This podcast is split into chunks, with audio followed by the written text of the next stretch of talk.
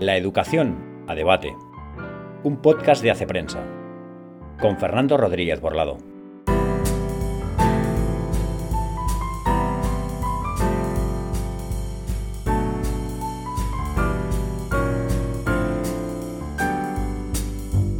Buenos días y bienvenidos una vez más a un nuevo capítulo de La Educación a Debate, el sexto capítulo de esta, de esta segunda temporada, en la que estamos entrevistando a expertos en educación y en este caso, en el día de hoy, contamos con Guy Hock, que es eh, pues uno de los mayores expertos a nivel europeo en política universitaria. Él ha sido asesor en distintos organismos eh, a nivel europeo sobre, sobre esto, sobre política universitaria. Conoce con profundidad los sistemas universitarios de los distintos países y es uno de los promotores e impulsores de eh, tanto del espacio europeo de educación superior como del llamado proceso Bolonia en fin, todo un experto eh, para abordar un tema que creo que merece, ser, eh, merece la pena ser abordado, como es, eh, como es la universidad en general y en particular la oferta universitaria. se acaba de aprobar una nueva ley orgánica para la universidad, de la que hablaremos más tarde, y uno de los aspectos, no el único, pero uno de los aspectos de esta nueva ley pues, tiene también que ver con la oferta universitaria. En el fondo, en el capítulo de hoy queremos preguntarnos eh, pues, si, la oferta eh, que se da en las universidades españolas se corresponde con la demanda, si es la que debería ser, si hay demasiados títulos, si faltan títulos, si hay demasiadas universidades o faltan, en fin, qué podría hacer, eh, qué se podría cambiar en la universidad española, también que va bien, evidentemente, para adaptarlo al marco europeo y sobre todo para, para, para que consiga el fin propio de la universidad, que es eh, pues mejorar su calidad educativa y dar ese servicio a la sociedad española. Eh, en primer lugar, eh, Guy, muchas gracias por estar aquí, te agradezco tu disponibilidad. es un placer tenerte como, como invitado. Muchas gracias, buenos días a todos y todas. Guy, si te parece, quería empezar con una pregunta que, fin, a los que miramos la universidad desde fuera, entiéndeme desde fuera, yo fui universitario, eh, pero no, estamos en el día a día de la universidad, quizá es em, lo que más vemos en los medios de comunicación referido a la universidad, que tiene que ver con los famosos rankings, rankings eh, universitarios. Em, sé que también has, eh, has pensado, has escrito sobre la existencia de otras alternativas para acreditar la calidad educativa en las universidades. Mi pregunta es, eh, Guy, ¿qué importancia tenemos que dar a estos rankings? Eh, ¿Miden lo que tienen que medir? Y en caso de que existan, ya digo, otras alternativas para acreditar la calidad educativa, ¿cuáles son esas alternativas? ¿Se están poniendo ya en marcha? ¿Son mejores que los rankings que conocemos por los medios? Gracias por la pregunta. Efectivamente, eh, en las últimas décadas hubo una irrupción de los llamados rankings internacionales eh, en el paisaje universitario en Europa y en el mundo. Eh, miden lo que miden, lo que deben medir. Eh, la respuesta en general es no, no. los rankings privilegian una visión, en mi opinión, anacrónica de la universidad. el el más conocido mide exclusivamente la investigación, eh, perdón, mejor dicho, la publicación eh, en algunas eh, revistas. Em, no, esto no, no, da cuenta de la calidad de la docencia para el estudiante medio ni en España ni en otros países, y da una perspectiva falsa, en mi opinión, de lo que son las universidades. Dicho esto, existen y hay que tenerles eh, en, eh, hay que tener los rankings eh, en cuenta. Lo hacen los gobiernos, los estudiantes y las propias universidades, que a la vez te dicen que los rankings están sesgados. Sí, sí, sí, están sesgados, pero utilizan los rankings en el momento de elegir sus socios internacionales. los rankings están enfocados eh, en eh, la investigación, incluso los que no lo admiten claramente. Hay rankings que miden la calidad de la educación superior con base a la opinión de un grupo restringido, sobre todo anglosajón o egresados de universidades anglosajones, que no, aporta, no, aporta mucho a veces confirma cosas que antes sabíamos. creo que fundamentalmente los rankings no garantizan nada. Alternativas, sí, las hay. Eh, hay eh, sistemas de, evaluación eh, de la calidad universitaria, sobre todo la docente, pero allí también tenemos problemas, porque la gran mayoría de sistemas se han convertido en sistemas burocráticos, declarativos, sobrecargados se hicieron errores, eh, por ejemplo, eh, em, aplicando la, el mismo proceso, los mismos criterios eh, a todas las universidades, eh, enfatizando otra vez eh, demasiado. La, investigación es muy importantísima, pero no es la única tarea de la universidad, enfatizando demasiado la investigación, porque es más fácil medir el número de artículos que se publican que evaluar la calidad efectiva de la docencia, que es realidad, en realidad lo que se necesita es evaluar, evaluar lo que aprenden los estudiantes. Eh, es difícil y hay que admitirlo. En vez de utilizar eh, eh, indicadores cuantitativos sesgados o falsos, yo prefiero que, se admita que es difícil evaluar la docencia. Em, la alternativa, en mi opinión, no consiste en evaluar cada título como si fuera único, sino ver la oferta universitaria de las instituciones. Eh, yo prefiero las eh, acreditaciones institucionales que permitan mm, decir a las instituciones, esto lo haces bien y esto lo haces menos bien, aquí tienes tus fortalezas, aquí tus debilidades, respetando la autonomía, la diferencia de cada, el ADN de cada universidad. Eh, admitiendo que eh, las audiencias de las universidades no son las mismas, sus misiones no son las mismas. Hay universidades eh, más locales o regionales, las hay nacionales, las hay europeas, las hay mundiales, y todo esto no se debería ver de una manera con los mismos criterios. Además, eh, y esto ha sido el gran error de, las políticas públicas eh, eh, por la calidad universitaria, evaluando cada pequeño máster de 15 estudiantes de la misma manera que, básicamente de la misma manera que un grado de 2.000 o 5.000 estudiantes. ahora hay eh, las agencias eh, tienen mucho retraso, ya no pueden eh, tratar todas las demandas de acreditación y esto supone que el, debería cambiar el sistema. No digo que las agencias no hagan bien su trabajo, no digo que los colegas que evalúan no evalúen bien, digo que el sistema no les permite realmente cumplir su papel, que no consiste solamente en eh, acumular retraso en eh, eh, las demandas, con las demandas de evaluación, sino acompañar a las universidades hacia la mejora de su oferta universitaria. Vamos a hablar más tarde de, esta especialización o de esta diversificación de la oferta. antes de continuar con la entrevista, oyentes habréis he notado que, eh, me decía Guy, perdón porque se va a notar que el español no es mi primer idioma, me ha confesado que es su quinto idioma, a mí me produce una, envidia, una envidia sana, eh, pero habréis notado también que se expresa con una precisión, eh, en fin, admirable. ¿no?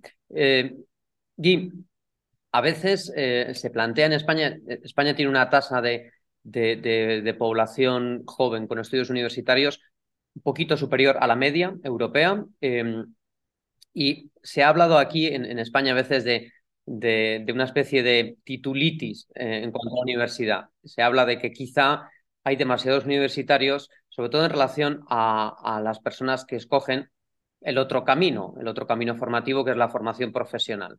Em, ¿Te parece que, efectivamente en España, aunque suene quizá un poco eh, fuerte decirlo, pero sobran universitarios. ¿Te parece que hay un cambio de tendencia hacia, hacia la elección de, de la formación profesional? ¿Es esto algo bueno? ¿Es esto algo neutral?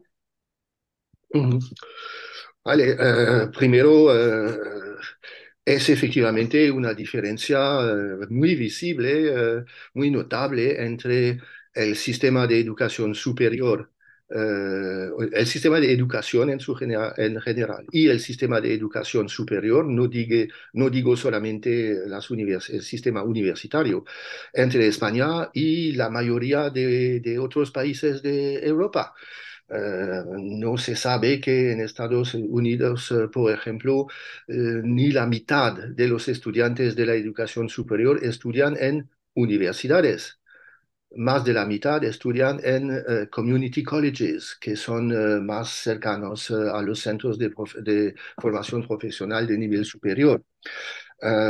en Suiza, eh, eh, uno de los países eh, más ricos de Europa, la tasa de acceso de jóvenes a los 18 años o 19 años a la universidad es inferior a la de España. ¿Por qué? Porque al lado de la oferta universitaria de calidad o de alta calidad, hay también una oferta de formación profesional de alta calidad y los estudiantes pueden elegir y la elección la pueden cambiar. Eh, siempre hay pasarelas para reentrar al sistema universitario si eh, así lo deseas. Así que una de las eh, eh, una de, las características eh, más visibles eh, y posiblemente más problemáticas del sistema de educación superior español es la infradesarrollo, el infradesarrollo de la formación profesional. Um, noté también como un factor muy positivo que esto ha empezado a cambiar hay, dos, eh, creo que hay, dos razones. La una es que la oferta de formación profesional eh, eh, es de calidad, pero insuficiente. no en calidad, pero en términos de, su diversidad su, y, su volumen. Eh, la otra es que las familias eh, quieren que los eh, chicos, las chicas vayan a la universidad. es todo un reto, ha sido un reto en otros países también, pero la, la inversión pública en el desarrollo de la formación profesional, incluso la de nivel superior, debería seguir aumentando. Es una gran, gran, gran diferencia. cuando la, la, mitad de los estudiantes eh, estudien en eh, estudios eh, más de tipo profesional o semiprofesional y solamente la otra mitad estudia en universidades, digamos, más clásicas, humanísticas, orientadas hacia la investigación. Esto cambia todo el sistema. Y el sistema español es un sistema universitario eh, con poca formación profesional y una ley única, eh, una categoría eh, de, por, la, por la ley, con base a la ley, una categoría única de universidades. Algo que no es único absolutamente, no es absolutamente único en, Europa, pero es muy singular.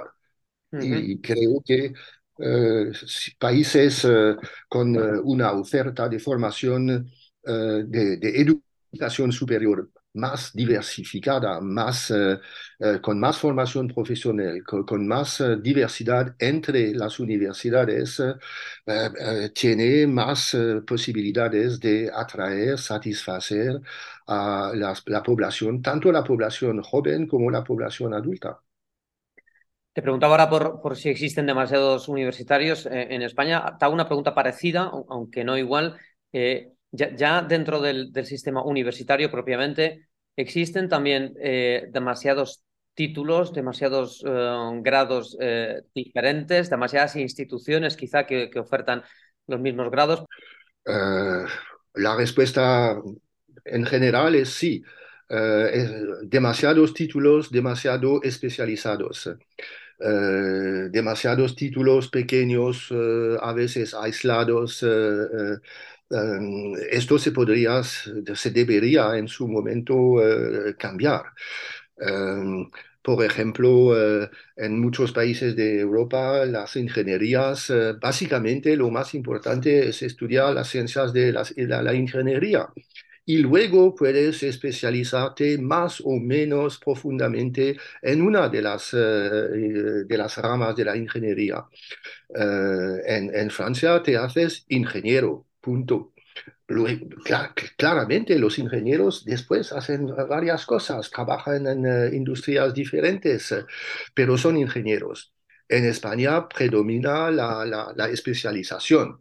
Eh, esto resulta en una fragmentación, en una hiperespecialización de los grados, pero también lo mismo para los másteres. cuando se implementaron los másteres universitarios, hubo una búsqueda de másteres de especialización, cuando en muchos otros países eh, los másteres sirven precisamente para ampliar lo que ya conoces de una disciplina. Em, ahora existen también eh, másteres de este segundo tipo, tipo, pero creo efectivamente que en vez de crear eh, siete másteres diferentes en una disciplina, mejor se sería crear un máster con luego salidas un poco especializadas eh, o, a veces eh, eh, muy especializadas, pero con una, con una base común, con un título común. Esto también tiene sus repercusiones en el sistema de evaluación y acreditación de la calidad. Cuando acredites un máster genérico con varias salidas eh, con 100 eh, estudiantes eh, es un título. Cuando intentas acreditar siete títulos con 100 estudiantes en el total, son siete procesos de acreditación. Em, también depende de, está vinculado con la organización interna de la universidad. En, eh, en eh, algunos países eh, el liderazgo de la universidad intenta garantizar que la oferta de títulos de la institución corresponda, que tenga una coherencia interna. Esto no es mucho más difícil en España porque la oferta surge de los departamentos y de las facultades y al final tienes eh, una oferta que eh, puede ser atractiva, pero no se garantiza la coherencia de la oferta. Hay títulos, eh, puedes tener dos o tres títulos muy parecidos en la misma universidad que cada una tiene que acreditarse, atraer estudiantes, etc. Eh, se debería priorizar la, la, acreditación institucional. Vamos en este camino en España, pero con mucho retraso y muchas restricciones. Eh, y eh, las escuelas doctorales, acreditar escuelas doctorales como tal, es realmente una de las condiciones de modernización de la función más investigadora en sintonía con la demanda social y económica. Y eh, Guy, vamos con el, con el meollo del asunto, de lo que has hablado mucho y a mí me parece muy interesante. Em, ¿Cómo diversificar la oferta universitaria española? Porque efectivamente creo que existe un problema eh, visible y es que existen muchas universidades que básicamente ofrecen lo mismo. Em, entonces, te pregunto, ¿cómo se podría diversificar? Porque, por ejemplo, hay quien ha planteado, lo, lo decía hasta hace, hace un momento, ¿no? Eh, universidades docentes, por un lado, eh, frente a universidades, digamos, más centradas en la investigación, o universidades centradas en lo técnico y otras humanísticas. Eh, has escrito mucho sobre las llamadas universidades de ciencias aplicadas en muchos países europeos, eh, una figura que no existe como tal en España. ¿Cuál, crees que debería ser el criterio que guíe esta diversificación? ¿El, contenido de los estudios? el, enfoque más académico o más profesional? Vale, eh, todo lo que dices, eh, eh, las Fachhochschulen, Hochschulen, Polytechnic, Polytechnics, Écoles, todo esto son alternativas a la universidad tradicional, digamos, la, pero no son totalmente profesionales. Eh, son, eh, eh, yo creo que todas las universidades tienen que hacer docencia y todas las universidades tienen que hacer investigación. No siempre la misma investigación. La investigación no sirve exclusivamente para publicar, pero todas las universidades, las Fachhochschulen, hacen investigación también, pero hacen investigación más aplicada, más, están más en sintonía con los mercados eh, eh, laborales eh, en algunos campos que las universidades, no en todos, pero estos son una categoría un poco aparte, pero son una categoría, claramente pertenecen a la categoría de universidades.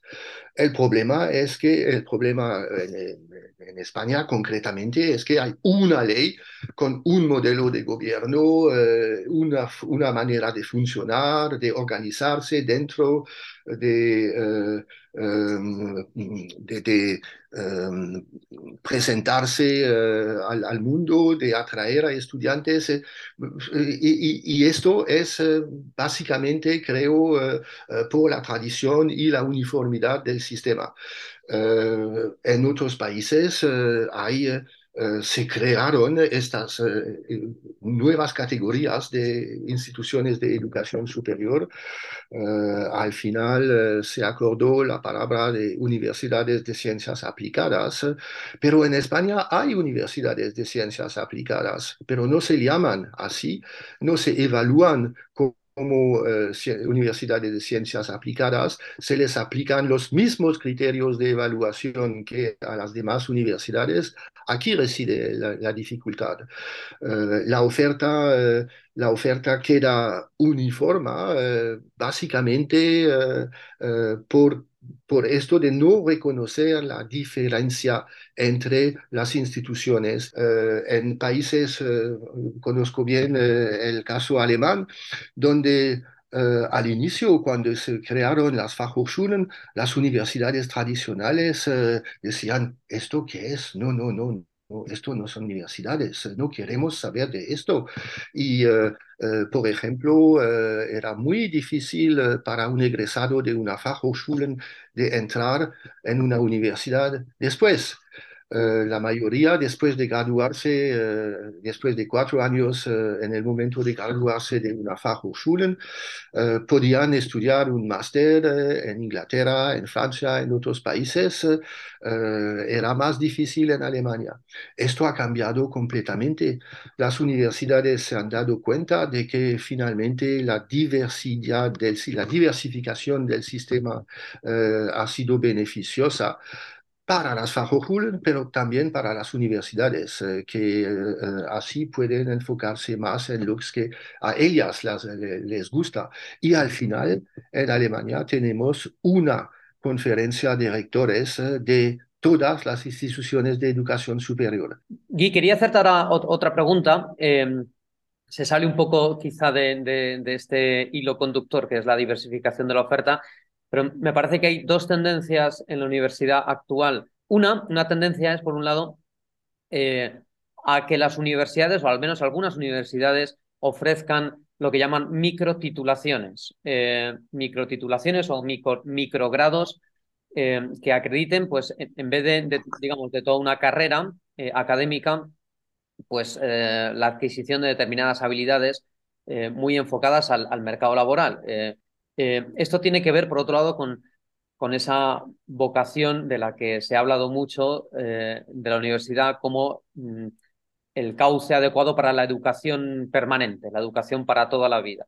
Eh, entonces está por un lado esta, esta tendencia y por otro lado em, las universidades a distancia, las universidades online, que también han crecido, lógicamente durante la pandemia se han extendido mucho no sé si, si son dos tendencias que tú ves como positivas eh, o como negativas o simplemente, en fin, eh, es lo que pide el mercado. Eh, en cuanto a micro, microtitulaciones, sí es, es algo que se está difundiendo. Creo que no es negativo.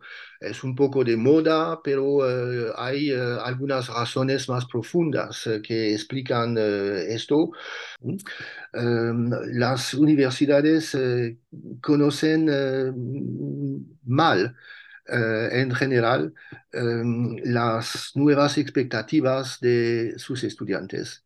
Los estudiantes eh, de la generación digital son diferentes, con ideas diferentes, con saberes diferentes, con expectativas diferentes. E ignorarlo, eh, como lo hacen muchas universidades, es, en mi opinión, un error. Eh, ya sabrás que en eh, muchos países eh, hay un movimiento anti-universitario que se desarrolla.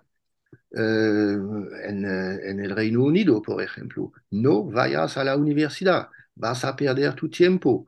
En vez de estudiar cinco años en la universidad, empieza tu carrera profesional, tomas micro credenciales o micro titulaciones eh, en el momento cuando les necesites, tomas la que necesitas y al final de cinco años vas a ganarte la vida y al final de cinco años estarás en, una, en el camino profesional mucho más avanzado que un joven eh, egresado de universitario que eh, sabe muchas cosas pero no siempre sabe utilizarla.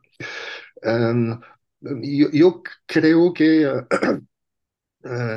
lo importante aquí es que lo hagan las universidades que quieran, eh, eh, pero que no debería convertirse en algo eh, casi obligatorio. creo que es algo que, que podría facilitar la, la diversificación de la oferta, sobre todo para egresados. ¿eh? Es algo eh, eh, que veo más interesante para estudiantes que o bien no quieren ir a la universidad, pero la mayoría serán estudiantes que ya tienen una experiencia profesional y quieren acreditar un conocimiento, unas competencias específicas. Una cosa que falta en España es eh, procesos de reconocimientos de aprendizajes previos eh, hechos de manera profesional por personas especializadas en esto. Esto es algo que se debería desarrollar en los años que vienen. Em, manera más general, creo que la reorientación eh, de las universidades hacia más eh, lifelong learning, eh, aprendizaje a lo largo de la vida, es algo absolutamente necesario. Las universidades que quedan dependientes de la entrada de jóvenes con la, la, evolución demográfica se ponen en, en riesgo. Eh, así que eh, esta reorientación es alguna de las, eh, de las tendencias profundas que se debería tener más en cuenta. Universidades online. Aquí, antes de que abordes este segundo tema, al, hilo de lo, que, de lo que estabas contando ahora me surgió una, una cuestión. Es, esta tendencia que efectivamente entiendo que en algún sentido es, necesaria, ¿no podría a la vez mm, chocar, incluso contradecir con ese ideal clásico universitario humanístico que pretende no solo formar trabajadores, sino, sino formar eh, también ciudadanos eh, humanistas con una base humanística. Porque también hay, quien, hay quien se queja de lo contrario, hay quien se queja, eh, pues esto, ¿no? De, una sobreespecialización que provoca que, que el universitario salga de su universidad sin esa base común humanística. Vale, sí, esto es una... Eh, eh, las microtitulaciones en sí, mismo, en sí mismas eh, no van a cambiar esto. Es, es, es, algo que se va a ofertar por encima de la oferta tradicional. Las mm. microtitulaciones no van a sustituirse a las titulaciones tradicionales, por lo menos no en el futuro previsible.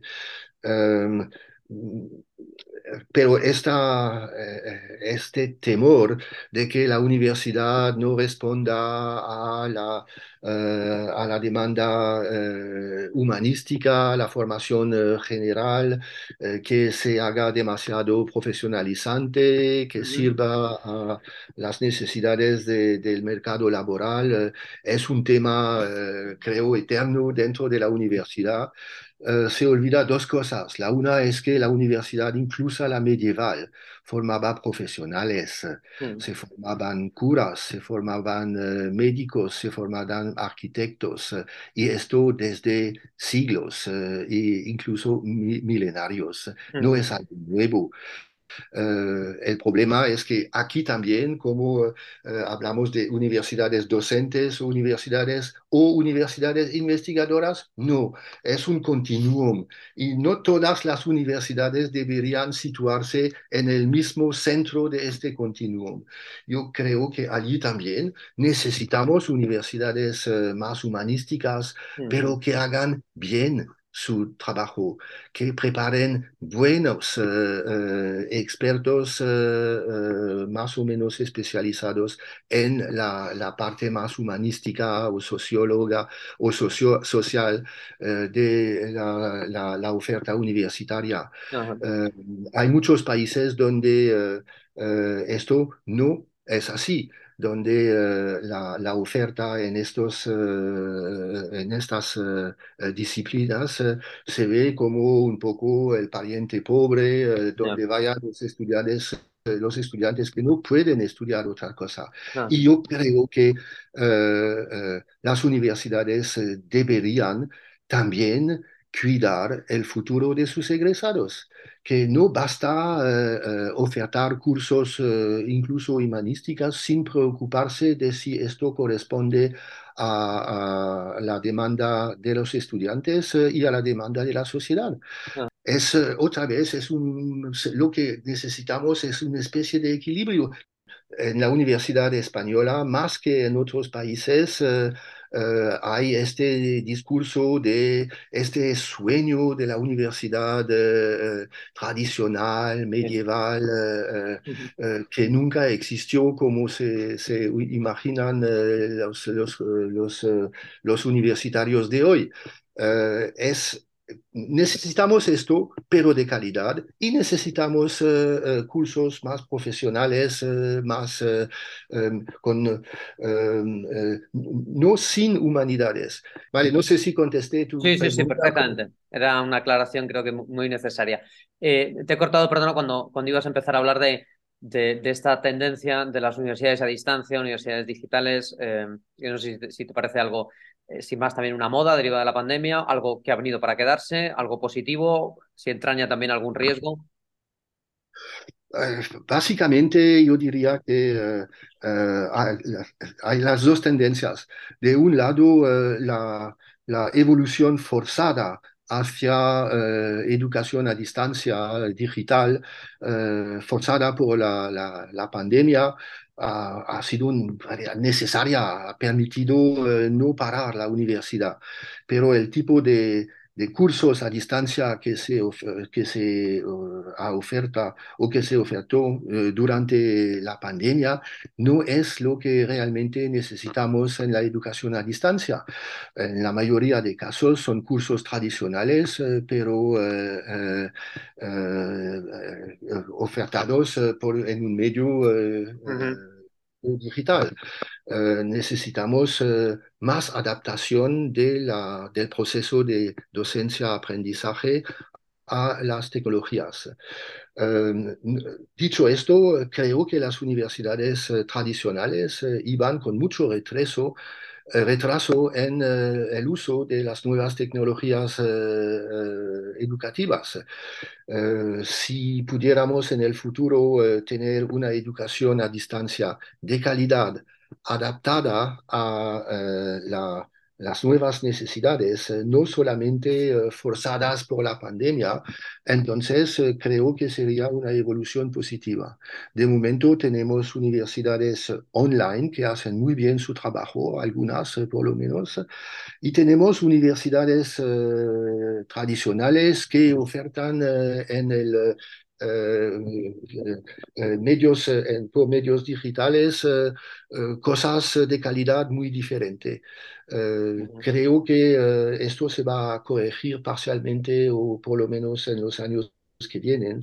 Lo que más me llama la atención es que en todo este esfuerzo hacia la digitalización o la educación a distancia, las universidades están enfocadas en el aprendizaje de las tecnologías por el profesorado y no dan atención al cambio de expectativa de los estudiantes, como te dije antes.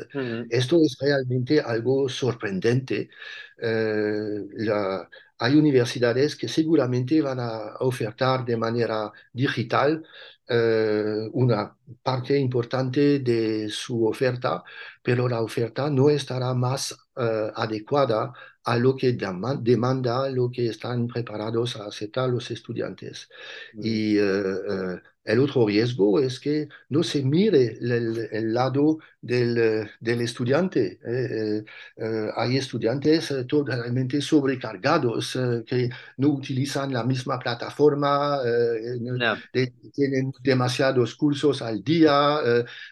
esto no se mira. La universidad no se preocupa de, en muchos casos, la universidad no se preocupa de estos. Es decir, que si queremos que realmente la oferta online eh, sea de calidad, eh, controlada, eh, eficaz, se necesita mirar mucho más el lado del, usuario, el usuario final, el aprendiente, y no solamente el punto de vista del docente o de la universidad. Guy, me quedan dos preguntas por hacerte. Bueno, me, me quedarían muchas más, pero tenemos el tiempo que tenemos y, no quiero dejar de tocar dos temas en los que creo que tienes una perspectiva interesante que dar.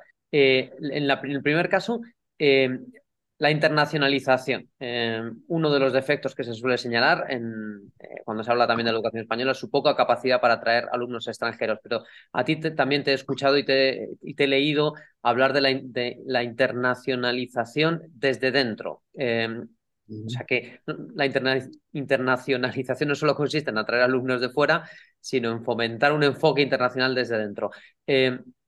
¿Crees que esto también está cambiando en España? Vamos también con retraso. ¿Qué, se hace en otros países de lo que podamos aprender? Eh, no sé si eh, no es tan fácil aprender de otros países y aplicarlo eh, localmente. es una situación un poco sorprendente porque España es uno de los países más activos en los intercambios Erasmus, por ejemplo. Mm. y de este punto de vista, las universidades han sido capaces de eh, acoger a muchos estudiantes eh, de intercambio. Eh, efectivamente, lo que no se ha producido en España y que está muy avanzado en países como Países Bajos, por ejemplo, pero también Alemania, Suiza, Austria, incluso Francia, es la internacionalización de, de los cursos, del profesorado, de los campus. Eh, los campuses eh, españoles eh, en su mayoría no huelen mucho a internacionalización, a pesar de la presencia de estudiantes extranjeros. creo que estos son las... Hay, hay, aspectos de la internacionalización donde España está por delante de, de los demás países y hay otros donde vamos en España con algo de retraso. Eh, hay que internacionalizar más, pero hay que pensar qué internacionalización, con qué perspectiva. No es lo mismo internacionalizar eh, una universidad eh, española con un idioma mundial. El, castellano y el español es uno de los idiomas más internacionales. Puedes internacionalizar en España totalmente en español.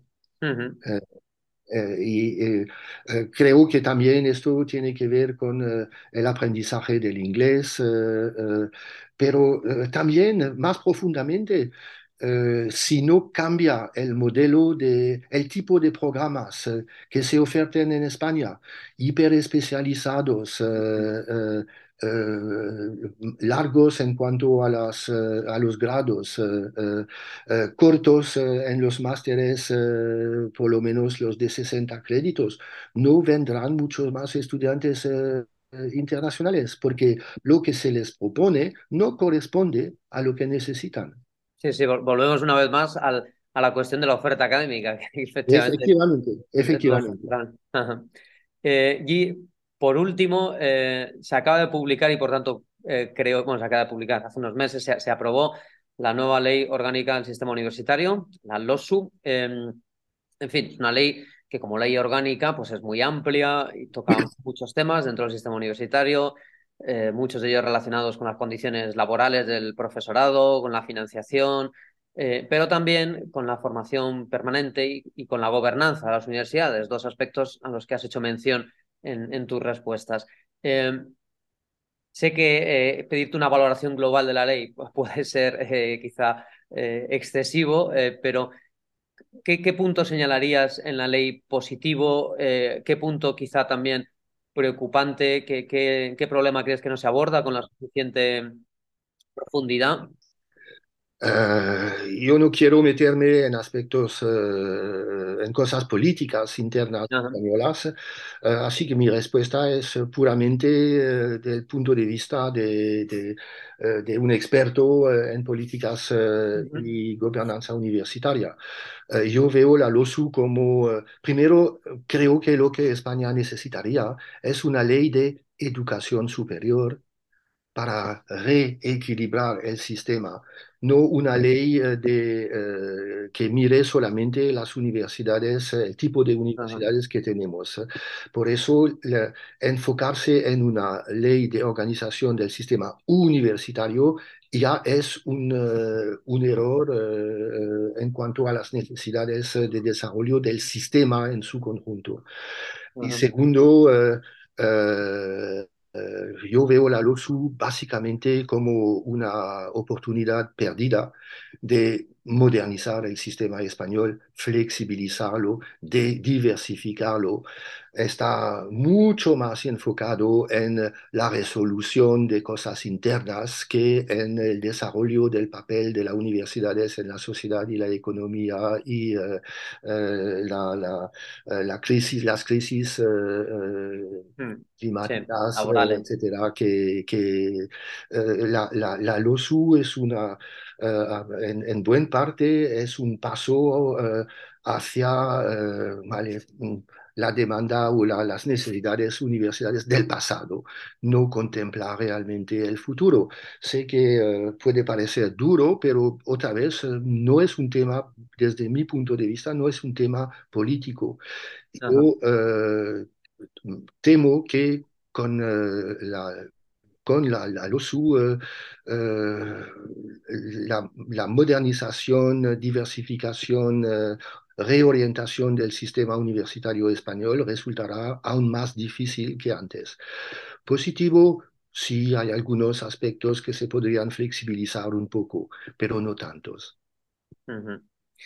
Y pues eh, muchas gracias por. Me quedaría hablando mucho más tiempo porque es un tema realmente interesante y eres un, gran experto europeo y podrías eh, ilustrarnos todavía mucho más.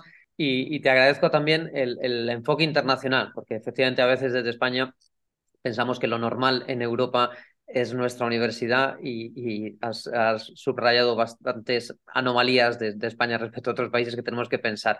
Hace, hace unos, bueno, el año pasado yo creo que fue, Em, yo me estudié con profundidad la nueva ley publicada por el gobierno de la FP y claro, ahí me doy cuenta efectivamente eh, ahora de que muchas de las cosas que se proponen en esa ley quizá tendría sentido que se propusieran en una ley general eh, sobre la educación superior, pero es, esa fragmentación que existe en España eh, complica, complica mucho las cosas. Fernando, si me permites, eh, gracias por tus palabras.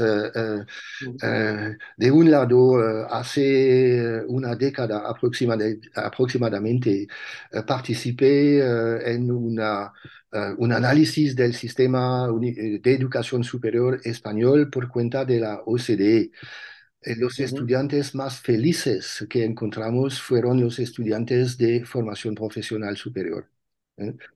Eh, segundo comentario, hablaste de España que mira su sistema como el sistema normal. Esto lo, pasa lo mismo en todos los países. no debería impedir la adaptación al espacio europeo, pero en España, más que en otros países, la implantación del, del, espacio europeo de educación superior fue presentado, sobre todo en los, medias, en los medios, como tenemos que adaptarnos a, esto, a este espacio europeo todos. Y es un espacio común y España firmó los acuerdos.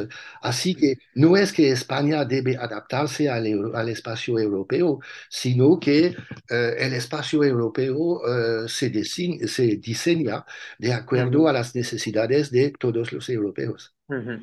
Pues te agradezco igualmente estos comentarios y han sido muy ilustrativos.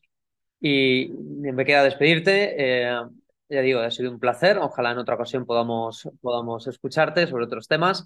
Y te emplazo, por supuesto, a, ti y al resto de oyentes a que, eh, a que nos veamos o a que nos escuchemos, mejor dicho, dentro de dos semanas con otro tema. Hablaremos de la, de la escuela concertada aquí en España, que es otro asunto también bastante debatido. Hasta entonces, un saludo, pásalo bien, disfruta de la vida. Yo soy Fernando Rodríguez Borlado y esto ha sido La Educación a Debate.